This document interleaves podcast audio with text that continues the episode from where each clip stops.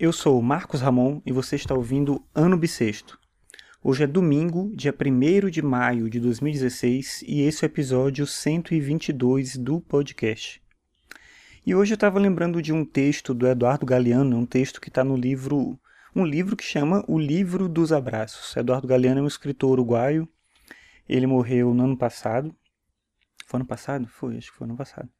E ele é um escritor que é muito conhecido por. Ele é um jornalista também, né? Ele é muito lembrado por uma obra mais de cunho político, assim, ideológico e tal. Mas ele tem escritos sobre arte, sobre sobre cultura e são bem interessantes. E no livro dos abraços ele faz uma série de reflexões. São vários textos pequenos, assim, curtos, em que ele fala sobre a cultura em geral, fala muito sobre a América Latina, que é um tema político, assim, digamos que interessa a ele o tempo todo mas ele fala, faz essas reflexões aqui nesse livro, principalmente sobre essa conexão humana que é permitida através da cultura. E aí, dentre os diversos textos do livro, o livro é fantástico, assim, se você não conhece, é um livro que vale muito a pena.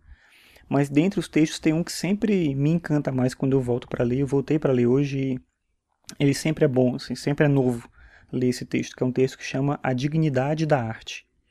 E aí eu vou encerrar esse episódio hoje aqui só lendo esse texto. Acho que o texto vai falar mais do que qualquer coisa que eu possa mencionar. Só contextualizando, ele fala, nesse livro, ele fala sobre várias situações que ele realmente viveu, e aqui ele fala sobre uma circunstância específica que ele passou junto com a esposa dele, que chamava Helena.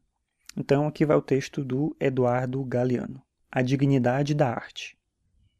Eu escrevo para os que não podem me ler, os de baixo, os que esperam há séculos na fila da história não sabem ler ou não têm com o que. Quando chega o desânimo, me faz bem recordar uma lição de dignidade da arte que recebi há anos num teatro de Assis, na Itália. Helena e eu tínhamos ido ver um espetáculo de pantomima e não havia ninguém. Ela e eu éramos os únicos espectadores. Quando a luz se apagou, juntaram-se a nós o lanterninha e a mulher da bilheteria. E, no entanto, os atores, mais numerosos que o público, trabalharam naquela noite como se estivessem vivendo a glória de uma estreia com lotação esgotada.